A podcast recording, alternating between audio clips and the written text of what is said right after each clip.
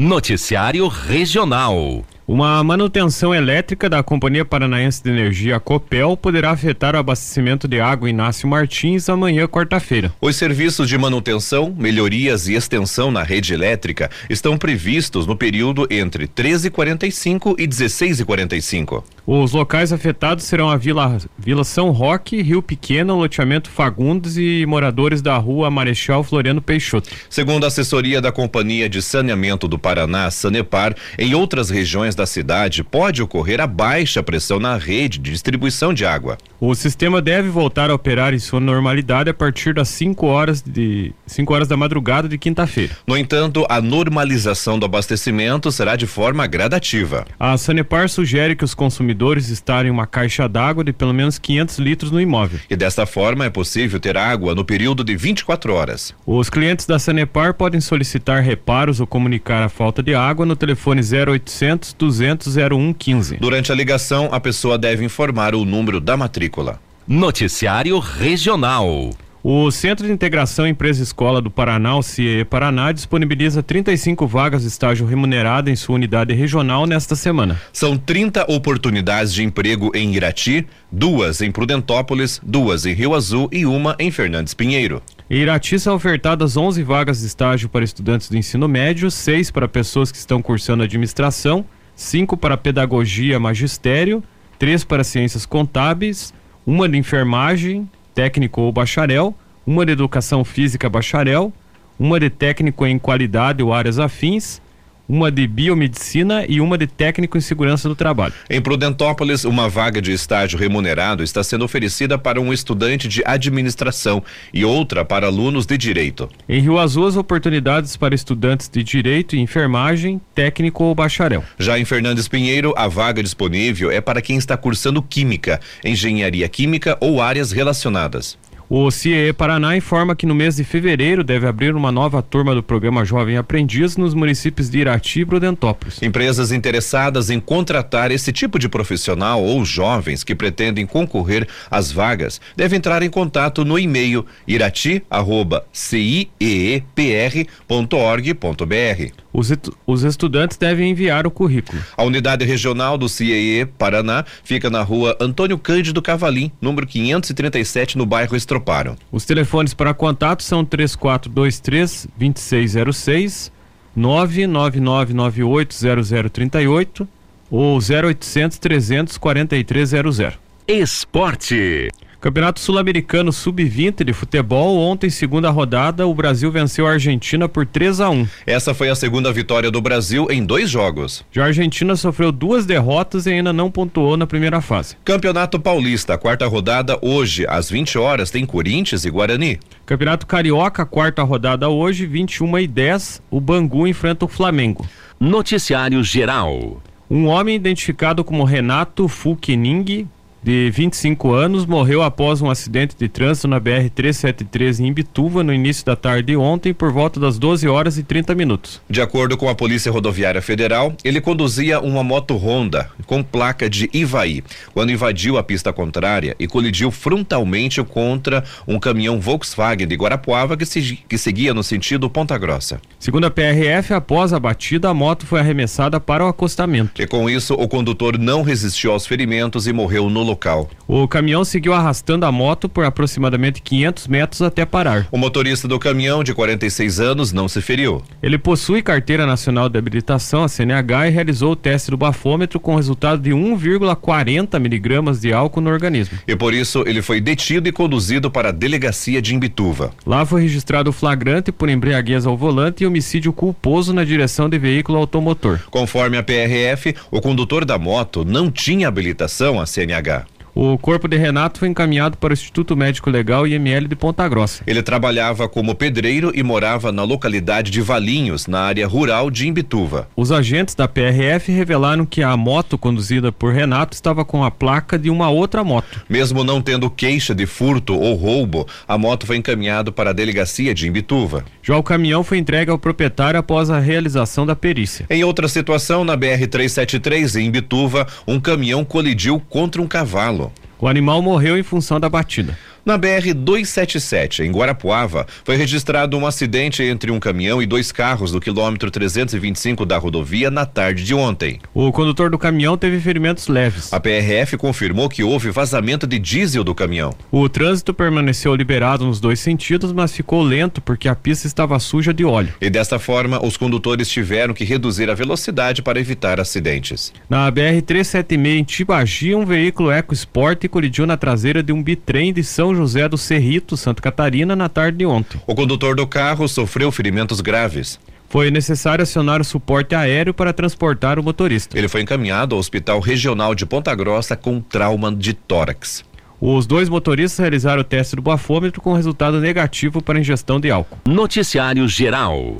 O campus Guarapuava da Universidade Tecnológica Federal do Paraná, o TFPR, irá ofertar 118 vagas gratuitas de graduação para o primeiro semestre deste ano. Essas vagas são distribuídas entre os três cursos de graduação ofertados, sendo eles Engenharia Civil, 44, Engenharia Mecânica, 44 e Tecnologia em Sistemas para Internet, 30. Os cursos de graduação da Universidade da UTFPR são 100% gratuitos e o processo seletivo ocorre exclusivamente pelo Sistema de Seleção Unificado, SISU, por meio da nota obtida na prova do Exame Nacional de Ensino Médio, Enem. Para concorrer, é só fazer a inscrição com a nota do Enem de 2022. O período de inscrição será entre os dias 16 a 24 de fevereiro pelo site do SISU, sem nenhum custo conforme anunciado pelo Ministério da Educação. Estudantes que fizeram todo o ensino médio em escolas públicas podem concorrer por cotas, incluindo específicas por renda familiar per capita de até 1,5 salários mínimos, autodeclaração de pretos, pardos e indígenas ou com deficiência. As informações são do portal G Mais e Guarapuava. Polícia. Um homem de 35 anos foi preso por estuprar a própria filha de 12 em Ponta Grossa. O homem foi detido ontem pela Polícia Civil. O crime foi cometido duas vezes, segundo a delegada Ana Paula Cunha Carvalho. Conforme as investigações, o homem esperava outros familiares dormirem para entrar, para então acariciar o corpo da vítima. A, a menina, a vítima, relatou à mãe os abusos. Depois disso, a mulher denunciou o crime. O homem foi levado ao presídio Hildebrando de Souza. Conforme o Código Penal, o crime de estupro de vulnerável tem pena de prisão entre 8 e 15 anos. As informações são do portal G1. Noticiário Geral. Duas pessoas foram presas e multadas em, em mais de 35 mil reais por desmatamento ilegal e caça predatória em um assentamento do município de General Carneiro. No local, uma área de quase 49 hectares foi encontrada desmatada, de acordo com a Polícia Militar. Também foram apreendidas oito armas, munições e sete moto motosserras durante a operação. A ação foi realizada na última sexta-feira após a Justiça expedir mandados de busca e apreensão com base em informações adquiridas com o uso de imagens de satélite e de drones. Chamado de Vitória do Contestado, o assentamento possui bioma preservado da Mata Atlântica e presença de espécies nativas em extinção, como a araucária e embuias. Conforme a PM, o local era alvo de retirada massiva de madeira para o comércio ilegal e escoada em caminhões para a região. Ainda segundo a polícia, os responsáveis vão ser indiciados pelos crimes ambientais e vão ser obrigados a reparar os danos cometidos. As informações são do portal G1. Noticiário Estadual. O motorista de caminhão Nilson Pedro dos Santos foi indiciado pela Polícia Civil do Paraná por provocar 18 acidentes em sequência entre Ponta Grossa e Curitiba. De acordo com as investigações, no dia 14 de janeiro, o motorista provocou seis batidas na BR 277 e 12 na capital. As investigações mostraram que na madrugada daquele dia o motorista frequentou um bar em Ponta Grossa. A comanda dele cita consumo de dois baldes de cerveja, três caipirinhas de cachaça e duas cervejas long neck, somando duzentos e sessenta reais e setenta centavos. O relatório do inquérito cita que o exame toxicológico que o motorista foi submetido confirmou o uso de cocaína. A polícia, o caminhoneiro já tinha dito que bebeu e usou drogas antes de pegar a estrada. De acordo com a polícia, em depoimento, Nilson disse que é usuário desse tipo de entorpecente devido à profissão. Abre aspas. Desse modo, não é possível sequer estimar o número de vezes em que o investigado realizou viagens e transportou carregamentos sob efeito de drogas, sem sequer se preocupar com a integridade física e com o risco que produzia a todos os usuários das vias, desprezando as leis de trânsito, no mínimo, por mais de uma vez. Fecha aspas, diz o relatório policial.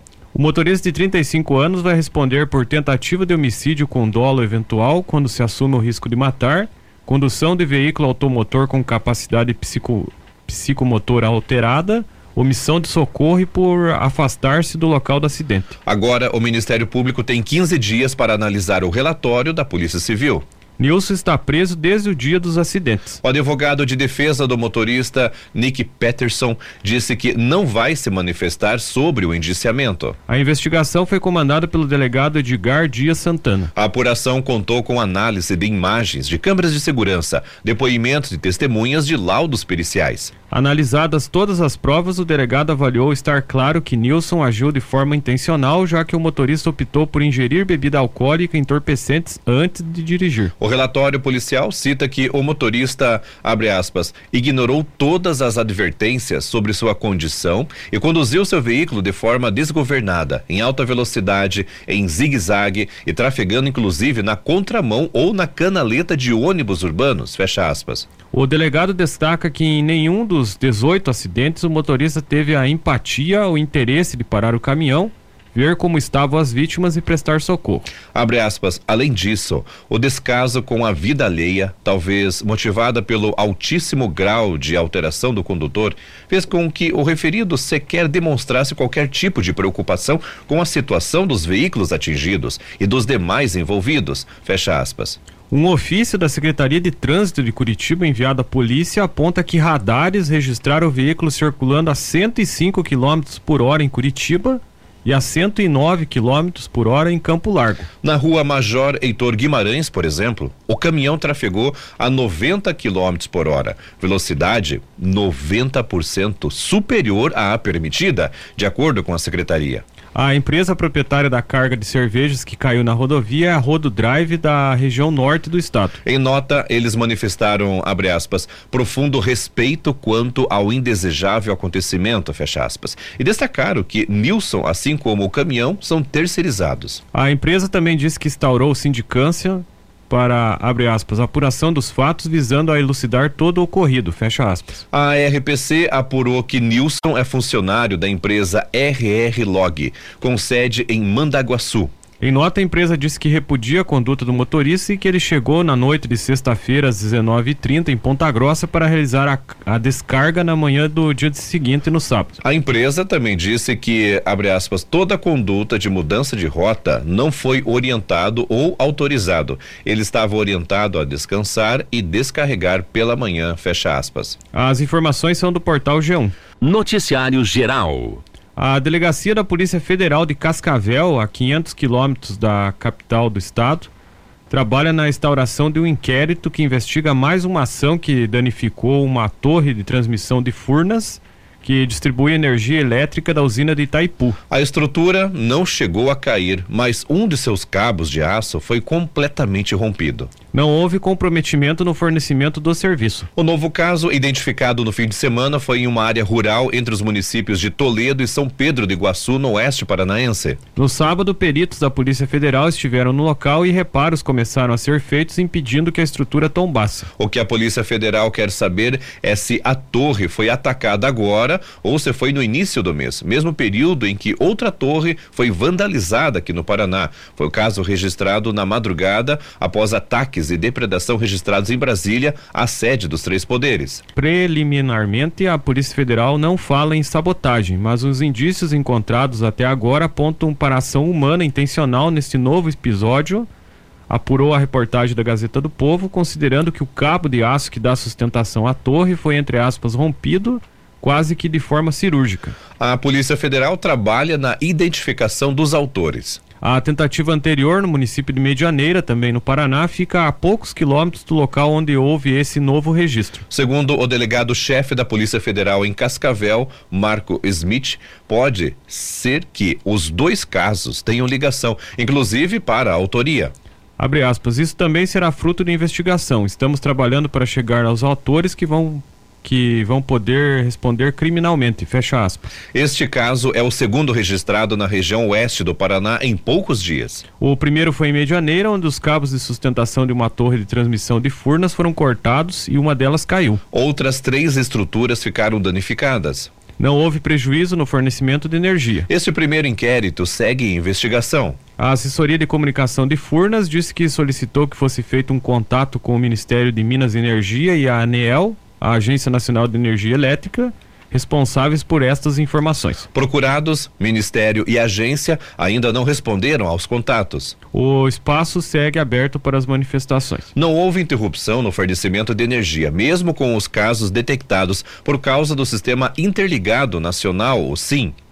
Quando uma torre cai, o sistema de operação da linha é desligado de forma automática, mas como há interligação, o escoamento é automaticamente remanejado para outras torres próximas que seguem fornecendo o serviço. A torre, que foi ao chão no dia 9 de janeiro, no oeste paranaense, liga o sistema de Foz do Iguaçu aqui do Paraná à cidade de Ibuúna, em São Paulo. As informações são da Gazeta do Povo.